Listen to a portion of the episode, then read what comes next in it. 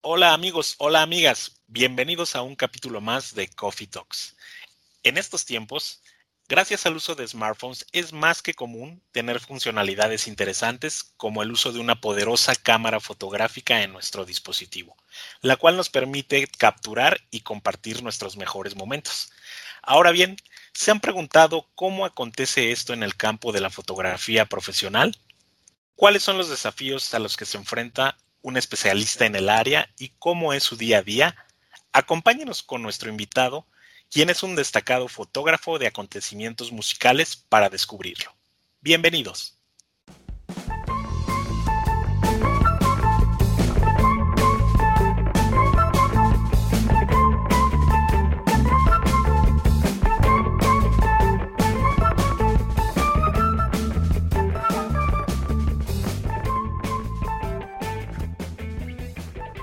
Hola amigos y amigas.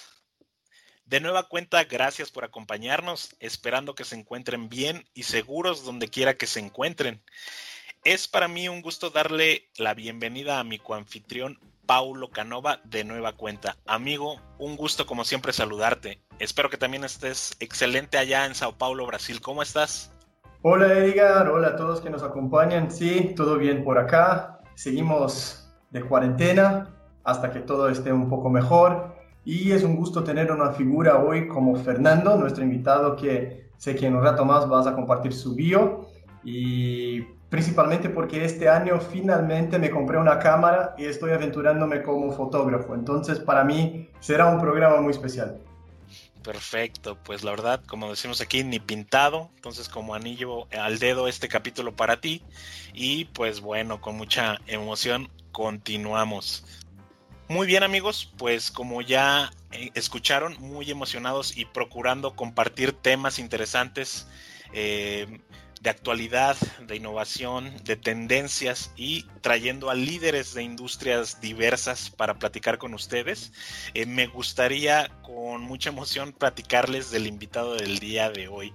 Como ya anticipamos un poco, él es fotógrafo y enfocado de tiempo completo a la música trabajando en la actualidad en formato digital 100%, tienen su haber alrededor de 4.000 conciertos en México, Estados Unidos, Canadá y Gran Bretaña.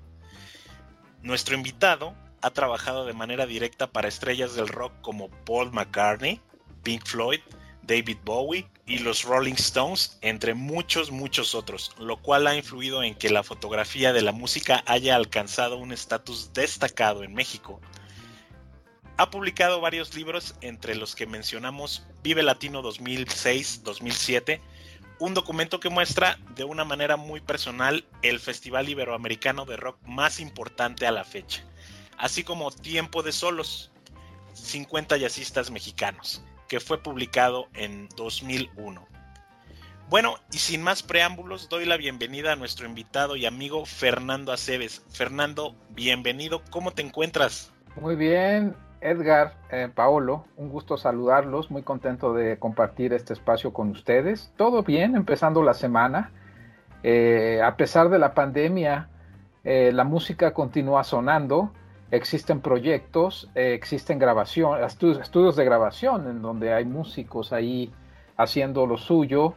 están los live streams, que son, son transmisiones algunas veces grabadas, algunas veces en directo de diversos grupos, ¿no? De diversos géneros, del pop, del jazz, del rock.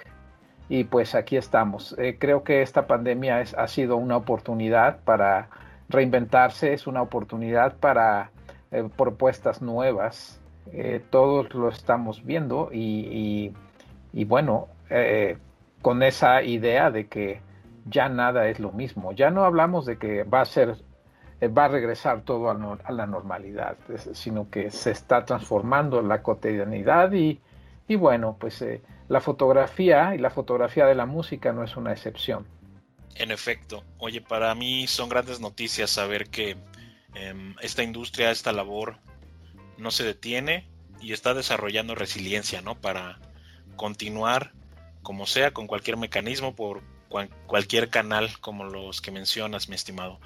Y bueno, estamos seguros de que los temas que abordaremos van a ser sumamente interesantes para la audiencia y que van a despertar inquietudes, ¿no? Como es este, este fantástico mundo en el que tú trabajas. Y bueno, eh, adicional a esta introducción que hicimos tú, ya adicional a los datos de tu biografía tan impactante, eh, nos gustaría permitir que nuestros amigos escuchen un poco más de ti y en ese sentido, tú nos puedes compartir cuál fue el momento definitorio para ti en el que tú dijiste, esta es tu vocación, eh, la vocación de la fotografía y más aún esta vertiente tan especializada, ¿no? Como la fotografía de acontecimientos musicales. Las cosas van sucediendo y, una ocasión te lleva a la siguiente. Eh, yo comencé fotografiando de manera informal a finales de la década de los ochentas. La escena de la industria de la música en vivo en México era, era muy, muy débil. Eh, todo se limitaba al talento mexicano, el talento latinoamericano, español incluso, pero pues las bandas que siempre anhelamos que, alguna vez se presentaran en suelo mexicano, pues, pues no llegaban, ¿no? Y me refiero a las bandas de rock, rock clásico, eh, eso que solamente conocíamos a través de, de los discos, ¿no? De, las estaciones de radio, de repente, eh, pues ni siquiera videos, ¿no? No, no, era, no era época aún de, acceso a, los diversas, a los diversos medios, ¿no? A los que podemos acceder el día de hoy. Entonces, pues yo comencé trabajando de una forma informal, te digo, eh, llegaba a los lugares con mi cámara, eh, e-, era una simple afición de, un joven que le gustaba la música y, sentía atracción por la fotografía. Y ya con el tiempo pues eh, fui formando un portafolio que sin saberlo me ayudaría a acceder a la industria formal que, que, se, que justo comienza en 1991 en México con el surgimiento de OCESA. OCESA, pues como sabemos, es, el, organizador principal de, shows masivos en México y uno de los más importantes en el mundo en la actualidad. Entonces, pues tuve la fortuna de comenzar con ellos. Eh, eh, digamos, son mi alma mater, ¿no? Eh, comencé este, este trabajo de documentación y que va más allá de estar cerca de, un artista que te guste o, o, que te guste la música, ¿no? Que hace eh, fue un trabajo desde el inicio de documentación, es de, que, en el futuro se conociera lo, que estaba sucediendo, a nivel artístico, a nivel técnico, todo lo que implica la organización de, un show masivo sobre todo. ¿no? Y bueno, eh, después eh, todo comenzó sin darme cuenta, sin saber a dónde iba, o sea, todo fue eh, sobre la marcha y, no solamente en el campo de la fotografía, sino también en, el, en otros tipos de, de, áreas, ¿no? El audio, la iluminación, la gente que mueve el acero, la gente que hace la logística. Entonces había que ir documentando todo eso, cómo, cómo iba sucediendo, ¿no? Y con el tiempo me doy cuenta de lo importante que, que es esto, ¿no? La preservación de la memoria. Genial, la verdad, como una simple inquietud se ramificó en un trabajo documental este, enorme, ¿no? La verdad es que se me hace muy, muy interesante, estimado Fernando. Y, bueno, en ese sentido, también queríamos una de las preguntas eh, obligadas, bueno, eh, déjanos platicarte que tuvimos oportunidad de entrevistar a un director de orquesta en nuestro capítulo anterior y en donde hablábamos de los retos para la actividad musical. Entonces, en ese sentido, imaginamos que la industria musical y la fotografía profesional y artística están entrelazadas, ¿no? Eh, eh, oye, Fernando, ¿tú crees efectivamente que estas industrias se ven afectadas por los mismos fenómenos? Bueno, pues sí hay una afectación desde el momento en el que deben de parar, desde el momento en el que este, pues no, no, hay producción eh, por todas las restricciones que conocemos, la gente deja de ir, hay una repercusión económica, la gente deja de tener dinero, eh, evidentemente que sí, hay una afectación, no se puede negar. pero por otro lado, eh, se, trabaja por una, una reinvención de la industria, ¿no? Eh, mi área es, la fotográfica, nada más, ¿no? Pero el, constante, el constante contacto que, he tenido con la industria, pues me, pues me doy cuenta que no, no, para. O sea, la música es un artículo esencial, es un artículo de primera necesidad. Te hablo de la música no solo grabada, sino en vivo. La gente tiene esa necesidad de salir, de, ir a, un evento de este tipo. Entonces, eh, eh, pues tendrá que ajustarse a, las nuevas normas, ¿no? O sea, no sabemos hacia dónde vamos, no, no sabemos nada. pero, pero no me queda la menor duda de que en este momento se están dando acomodos muy importantes, se están sentando las bases para que la industria de la música pueda, pueda continuar de manera normal, adaptada a las circunstancias, ¿no? Lo ideal sería que, bueno, todo regresara como fue, ¿no? los grandes festivales en donde había 50 mil, 60 mil personas, este, los diversos eh, eh, aforos, ¿no? Teatros de 10 mil personas, de 5 mil, de 2.500, ¿no? Eh, pero de momento yo creo que solamente hay... Ah, ahora ya, ya hay una escena actualmente, en, el caso de México ya, ya, ya empieza a haber una escena en vivo, ¿no? Los pequeños clubes en donde hay jazz, en donde hay poca gente, pero la música en vivo ya está comenzando a sonar. Maravillosas noticias. ¿Qué te parece, Paulo, esta, este panorama y bueno, basado en cómo se acontece en Brasil y demás, qué, qué, opinión te merece por ahí? No, hablando de, tiempos desafiantes y reinventarse, hay, una pregunta que me gustaría hacer a, a, Fernando, que es que muchos de los fotógrafos que sigo en, Instagram pasaron a, abusar de la creatividad para crear escenarios en sus casas y hacer fotografías con, miniaturas o utilizando de materiales caseros para hacer un, periodismo fotográfico y, con eso documentar un poco la cuarentena. Yo mismo cuando me compré una cámara en abril, eh, me puse a fotografar algo similar y, con eso poder platicar, eh, entrenar un poco una vez que no podía salir de casa, ¿no? Y, y, me gustaría saber, ¿qué te parece ese movimiento que fue la salida para, para muchos fotógrafos y si te ocurriste hacer algo similar? Bueno, eh, el, el, aislamiento sin duda motivó la creatividad y hacer cosas nuevas. Un colega mío acá en Ciudad de México pues se dedicó a hacer stop motion, ¿no? Eh, creaba sus maquetas y músicos que estaban ahí tocando. Este, unos, unos pequeños modelos, este, muy interesante todo eso. Eh, en el caso mío, eh, me, enfoqué más directamente al, retrato, ¿no? Comencé a contactar con músicos, incluso estoy metido en un proyecto que tiene que ver con la industria cinematográfica, en donde estoy documentando a la gente involucrada, ¿no? actores, directores, productores, eh, maquillistas, vestuaristas, etcétera, ¿no? Entonces, eh, yo decidí documentar la realidad, ¿no? Eh, y, trabajar básicamente sobre el retrato y sobre algunas cosas, incluso les, comentaba en vivo, ¿no? vía streaming.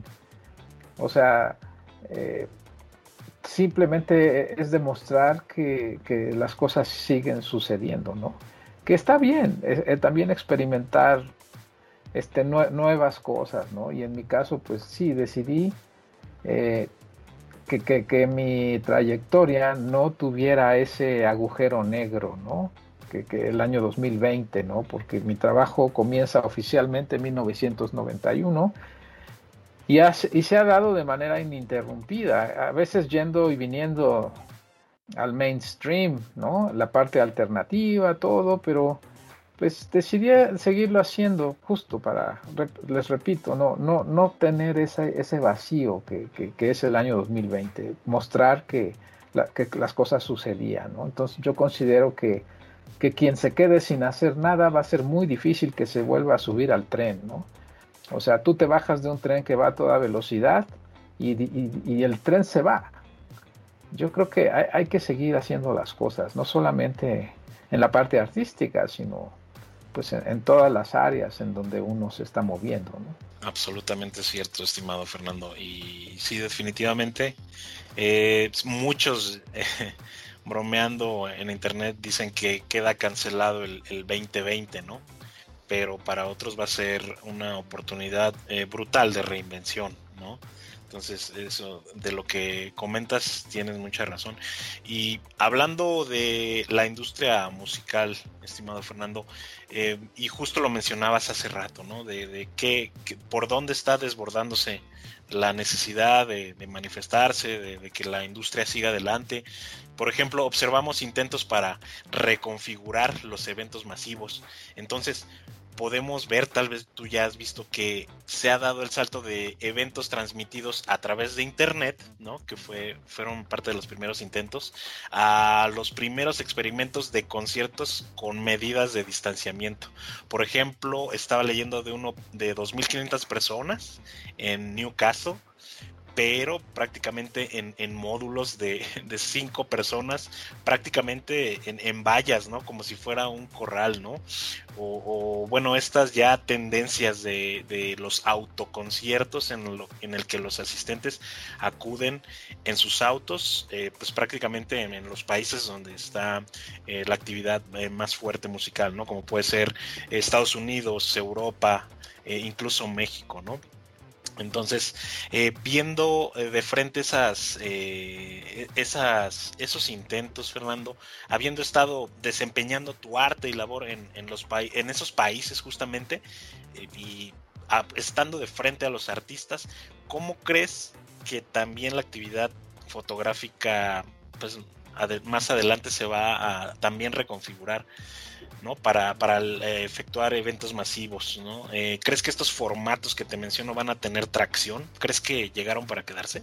Yo considero que estas modalidades que se han estado dando eh, son absolutamente pasajeras. Es como para no, no, apagar el, automóvil, ¿no? Que el motor tiene que estar encendido. Entonces, esa es la percepción personal, ¿eh? No, no, no, no, la de, no la de un organizador de conciertos, que ellos tienen sus propias este, razones para, para organizar esto, ¿no? Pero siento que, eh, dadas las condiciones, e, es complicado tener, tener una reducción de, de, público, porque pues eh, hay un estándar de, de, lo que un artista cobra, ¿no? Un artista de primera, de primera línea, como los Rolling Stones, por ejemplo, eh, que pues es gente que, que, trabaja en, lugares muy grandes, trabajan con porcentajes ellos de, de, de, las, de los boletos, ¿no? O sea, ellos, mm, eso es lo que manejan. Ellos no manejan un salario fijo por, por dar un show, sino son porcentajes de, los lugares. Entonces se me hace muy complicado que esas, esa necesidad de, los grupos de ese nivel se pueda, se pueda compensar, ¿no? Eh, por otro lado está el tema de los patrocinios, ¿no? que para muchos promotores eh, vender boletos no es el negocio, sino acceder a, los patrocinios de las grandes marcas que, entran con, con, cierta cantidad de, dinero y que por ahí podría, pudiese ser, ¿no? Que, eh, pero no, no, sé en este, en este, en ese caso cómo, cómo esté funcionando, ¿no? En, el tema de patrocinios. Estas manifestaciones, este, te repito, Edgar, creo, me parece que son, son transitorias. Eh, lo que sí siento es que la tecnología este, va, va a ser ya determinante en la nueva normalidad, ¿no? O sea, eh, va a haber un show en vivo, pero se va a transmitir también. O sea, el público creo que gana eso, que, va, va, a haber acceso a los shows en vivo eh, en, en, plataformas, ¿no? O sea, a través de, de, los dispositivos, ¿no? Y, entonces eso va a aumentar, creo, la, la, ganancia, ¿no? Tanto para promotores como, como bandas, ¿no? Sí, es interesante cómo em, todas estas eh, unidades, todo, todas es, toda la cadena de valor va a generar nuevas formas de lo que llamamos revenue stream, ¿no? Entonces, interesante saberlo de, de primera mano, estimado Fernando. Y y pues bueno, nos gustaría eh, enseguida tocar un tema interesante que viene a conectarse con la tecnología y en particular la tecnología fotográfica que ha tenido una evolución que estamos seguros tú has experimentado de primera mano, estimado. Eh, entonces queremos ahí preguntarte cómo ha sido tu travesía en la evolución y cuáles fueron los cambios más radicales que a ti te tocaron presenciar y de alguna forma adoptar a tu labor diaria. Yo comencé a trabajar el formato analógico, quiere decir eh, los rollos tradicionales que conocemos, ¿no? el proceso que, conlleva el revelado, la impresión. ¿no? Este, yo, pues, pues del inicio de mi carrera, oficialmente en 1991, pero la primera vez que yo tomé una cámara reflex fue en 1986. Recuerdo que ese año se organizó el Campeonato del Mundo en México de, fútbol. Y, bueno, eh, no fue sino hasta, digo, la tecnología evidentemente estaba, se estaba dando el avance en, la fotografía analógica, salían equipos nuevos, salían ópticas nuevas, eh, eh, cada vez las máquinas eran más sofisticadas, ¿no? Eh, los motores de arrastre ya estaban incorporados, la velocidad del enfoque, la tecnología del, exposímetro, etcétera, ¿no? Este, pero el promedio en, el que tú tenías una cámara nueva de la línea profesional era, era, era de 10 años aproximadamente. Tú comprabas una máquina y sabías que en los próximos 10 años esa máquina iba a estar al día hasta que saliera la otra, ¿no? No fue sino hasta el año 2002 que yo oficialmente me muevo al formato digital. O sea, ese, fue el primer gran, gran paso dentro de mi carrera, ¿no? El cambio de analógico a digital, ¿no?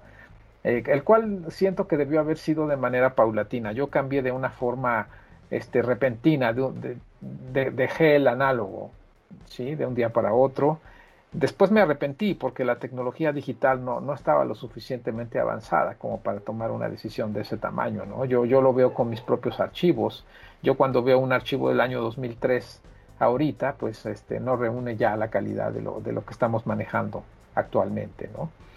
Este, el siguiente paso fue más o menos, estamos hablando quizás de 10, 12 años después, ¿no? cuando comienzan... Eh, ya de una manera, de una manera seria eh, a, tomar el mercado las llamadas sin espejo, ¿no? En inglés mirrorless, ¿no?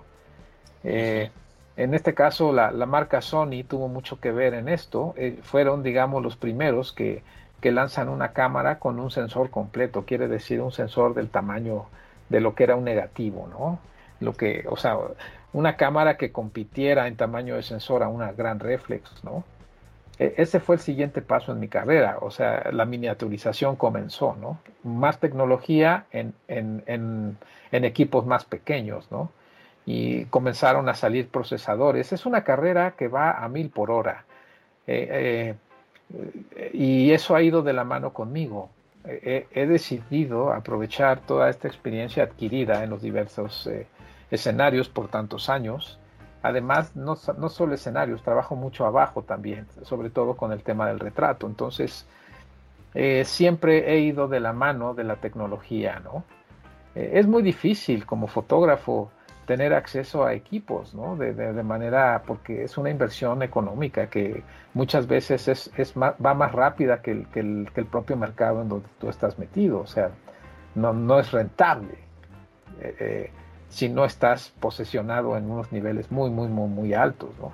Pero bueno, en este caso, pues yo decidí acercarme a las marcas, en este caso Sony, comencé una relación con ellos en donde pues ellos me invitan a ser parte de su programa de embajadores y de esa forma pues tengo el acceso a, a poder este, trabajar con sus equipos, ¿no? Que, que, que, me prestan, que, o sea, entonces eso hace que, que mi trabajo tenga esa, ese, ese, ese, ese doble, esa doble ventaja, ¿no? por decirle de alguna forma. La experiencia más la tecnología. Y, yo siempre aplico a la tecnología mi filosofía tradicional de la fotografía análoga. ¿sí? No, no, no, no me gusta confiarme a que tengo una tarjeta de 256 gigas y que tengo miles de fotografías y que puedo tirar eh, así de manera secuencial, ¿no? sino que eh, pienso que tengo un rollo metido en la máquina de 36 exposiciones y que debo cuidar las exposiciones. No, no soy un fotógrafo que, bueno, que para empezar mi, eh, eh, mi tipo de, trabajo no, no es la fotografía deportiva, que ahí sí se justificaría de alguna forma los famosos shoots secuenciales, ¿no? El fútbol, la gimnasia, que vamos, ahí todo prácticamente la fotografía se vuelve una especie de, de video, ¿no? Estás haciendo un video, estás paneando, estás, estás siguiendo a alguien, entonces ahí sí es muy necesario este, tener cargas y cargas de imágenes, ¿no? Pero no, no me considero un fotógrafo que, haga las cosas a granel, ¿no? Sí. Perdón, un, un, tema que es un poco delicado para muchos fotógrafos, pero que me gustaría preguntarte, ¿qué piensas de la fotografía de celular? Porque hoy en día hay un montón de gente que se dice fotógrafo profesional solo porque sus celulares sacan fotos que automáticamente quedan optimizadas con equilibrio de luz y de color, etc. Pero también tenemos fotógrafos profesionales que adoptaron la herramienta y hacen un buen trabajo con sus super celulares que, tenemos hoy en día.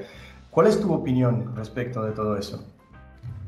Eh, bueno, eh, decía Pedro Meyer, un, un, famoso fotógrafo mexicano, un clásico, decía que la ventaja de la tecnología es que nos volvió fotógrafos a todos, ¿no? Y mi, particular punto de vista es que estoy de acuerdo con, cualquier eh, dispositivo que pueda crear una imagen, ¿no? que, pueda, que pueda acceder ¿no? a, que todo mundo pueda, pueda, pueda producir fotografías. ¿no? Eh, yo, yo, creo que aquí no depende de, un dispositivo, sino de la destreza que puede desarrollar quien maneja ese dispositivo. ¿no?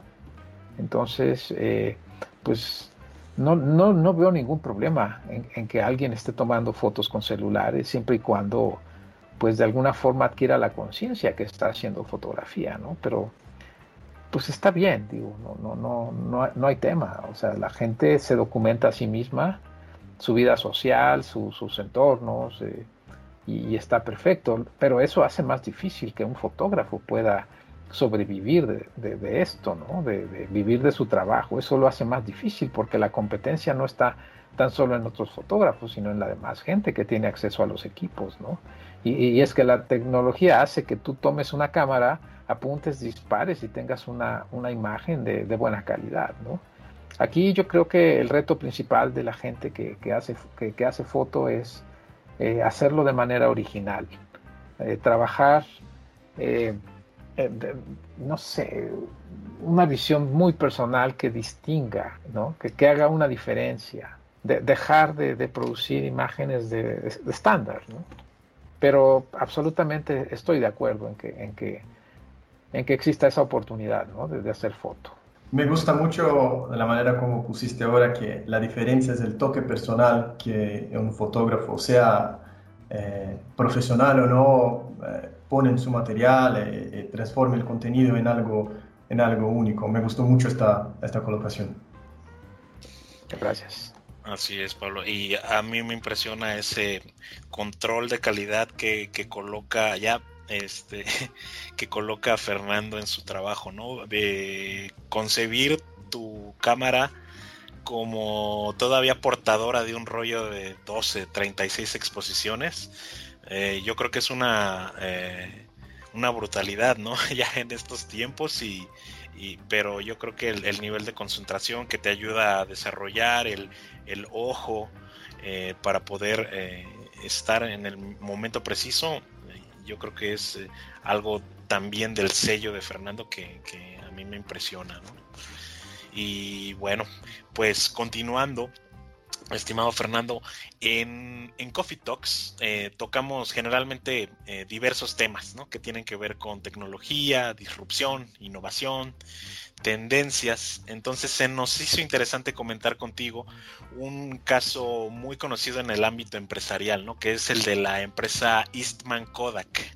¿no?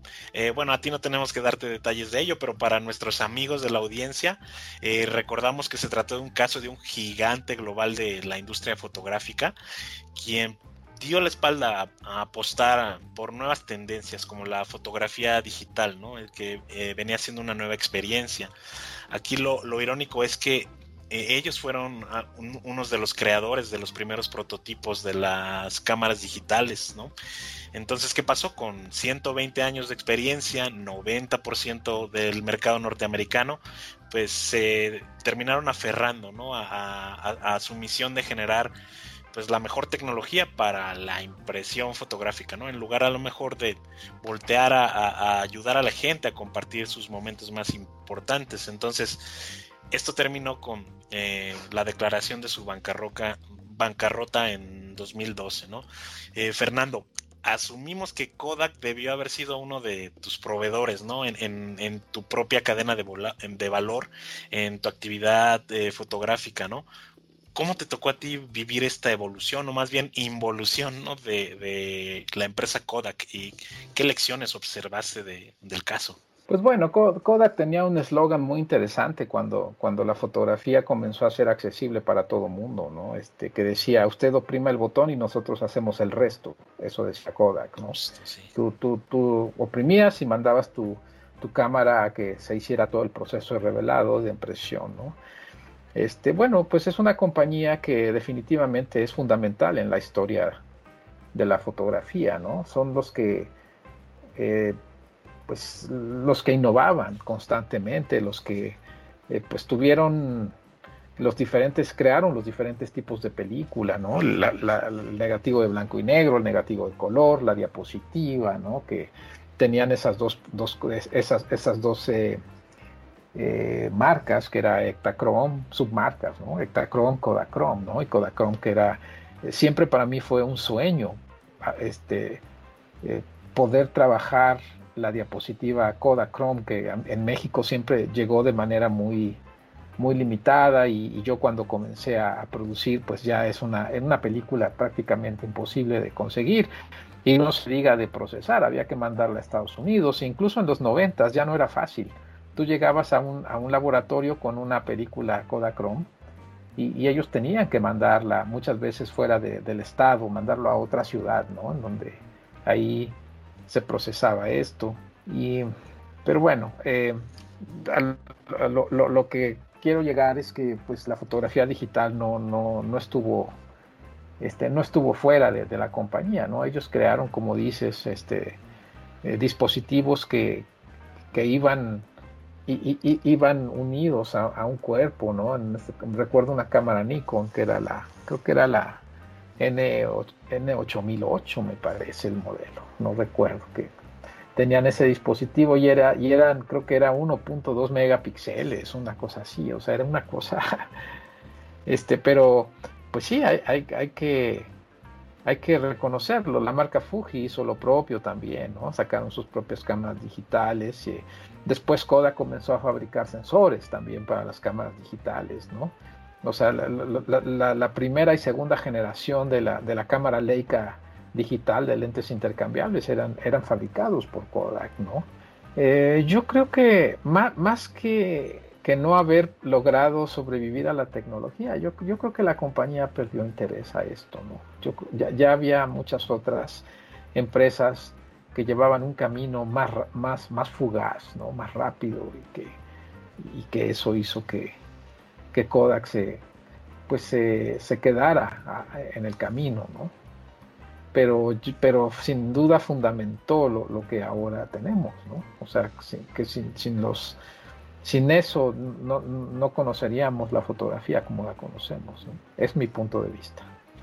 Puede ser más un tema de capacidad de, reacción, ¿no? Vaya que, que pudo haberlos rebasado. Pero se me hace muy, muy contundente poder este, tener tu punto de vista, estimado Fernando. Y bueno, pues acercándonos al final de esta interesante plática, estimado, em, queremos platicarte ahora, queremos saber de ti acerca de la coyuntura, ¿no? Por ejemplo, la crisis global actual, la, de verdad que tiene la capacidad de atemorizar a cualquier persona, ¿no? Profesionistas, empresarios, prácticamente a los integrantes de cualquier actividad humana. Y es eh, dentro de esta nueva realidad, cómo se prepara un, fotógrafo que hace de este arte su profesión, qué, actitudes, aptitudes eh, debe desarrollar para afrontar el futuro en, esta realidad, ¿no? Y pues cómo podemos evitar el, futuro como los que hemos planteado en este caso, ¿no? Eh, bueno, tu, campo, tu campo de acción debe, debe ampliarse. O sea, si en el caso de un fotógrafo que, que su, su mercado eran los, eran los organizadores de shows o los lugares en donde se hacían los shows, debes de, debes de ampliar ese, ese rango, ¿no? Eh, que, tu clientela sea gente más variada. O sea, tu mercado debes de, expandirlo. ¿Cómo? Pues cada, cada área debe decidir cómo se va a expandir, ¿no? Sin descuidar, en el caso mío, la esencia que es la documentación, seguirla haciendo. No, no por una crisis debas de parar. Yo creo que una crisis hace que, que hagas cosas distintas y de una manera más contundente, ¿no? Que para eso ha servido todo ese expertise reunido en tantos años, ¿no? O sea, eh, la experiencia justamente es para eso, para poder afrontar lo inesperado, ¿no? Porque si, si la situación no cambia, si todo es igual, entonces eh, pues está, está, todo bien, ¿no? Pero cuando se viene lo... Es como el saber manejar, ¿no? El saber manejar es tener la capacidad de responder ante una situación inesperada, ¿no? Un auto que te llega en sentido contrario en, tu mismo carril, debes de saber qué hacer para evitar un accidente. Entonces es exactamente lo mismo, ¿no? Eh, los shows son, son muy estándares ya, son muy parejos, pero la experiencia va a ayudar cuando un show llegue de una forma distinta. Fabuloso. La verdad es que a mí esto me da una, panorámica y, lección importante, ¿no? Eh, que, es la, innovación o empujada ya sea por una crisis o tener que abandonar el, la autocomplacencia y a veces la misma supervivencia de las empresas de, de pequeñas este, entidades o incluso la misma familia, ¿no? Es, eh, marca ya una obligación de tener que renovarse. En la década de los 70 había una marca que fabricaba muebles para, empresas, ¿no? Para bodegas, para almacenes, ¿no? Y, ellos tenían ese eslogan que era renovarse o morir. Y yo desde muy niño me quedé muy grabado eso, ¿no? De, que había que había que cambiar. no hay que tenerle miedo a los cambios eh, y, ya, o sea, porque también viene, viene una, siempre va a haber una, una generación emergente eh, esa generación de, la pandemia en este caso, ¿no? en el caso de la música, eh, hay grupos que están surgiendo bajo estas circunstancias y que esto ya es lo normal para ellos. Entonces ellos se van a desarrollar, van a surgir nuevas bandas, va a haber nuevas estrellas de rock. Eh, y entonces aquí el reto es para los que ya estamos acá, de cómo eh, asumir estos cambios que, las generaciones nuevas están tomando como, como algo completamente natural. ¿no?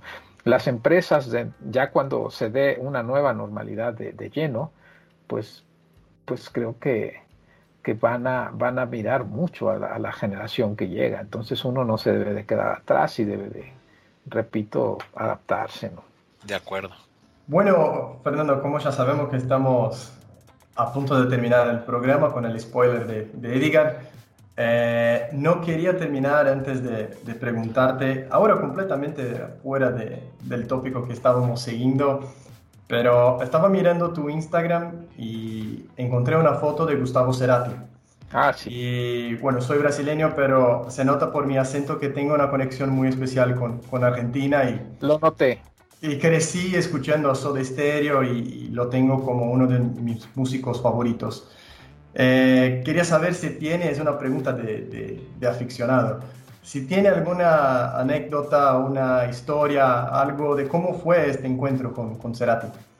Bueno, Gustavo Cerati fue un músico al que vi en, en varias ocasiones. Habrán sido seis o siete ocasiones distintas en distintos periodos ¿no? de su carrera y me llamaba mucho la atención de él su, extraordinario talento para tocar la guitarra, ¿no? O sea, sabemos que es un buen letrista, es un gran letrista, una gran voz, una gran presencia como un frontman, ¿no? Como, como un líder de banda, pero, pero su forma de tocar la guitarra siempre, siempre me llamaba la atención, ¿no? Muy distinta, un virtuoso. Y también me llamaba la atención que, que era un tipo muy cambiante, una, una persona con personalidades múltiples, ¿no? O sea, dependiendo, yo creo que la época, tú veías a una persona distinta, no veías al mismo, ¿no? Y, eso, eso me demostraba la capacidad que tenía para él cambiar, ¿no? Eh, para, para, para en, cada disco tener una nueva tendencia, ¿no? No fue alguien que fundamentó su trabajo en la misma fórmula. Eso es interesante, ¿no? Cuando, cuando una banda sale a girar, sale de gira a tocar lo que han tocado toda su vida, ¿no? A, mirar a alguien que, lo vas a ver porque quieres conocer lo que, lo que está haciendo en ese momento, ¿no? Y Gustavo Cerati me parece que e, era, así y eso, eso hizo la gran diferencia, ¿no?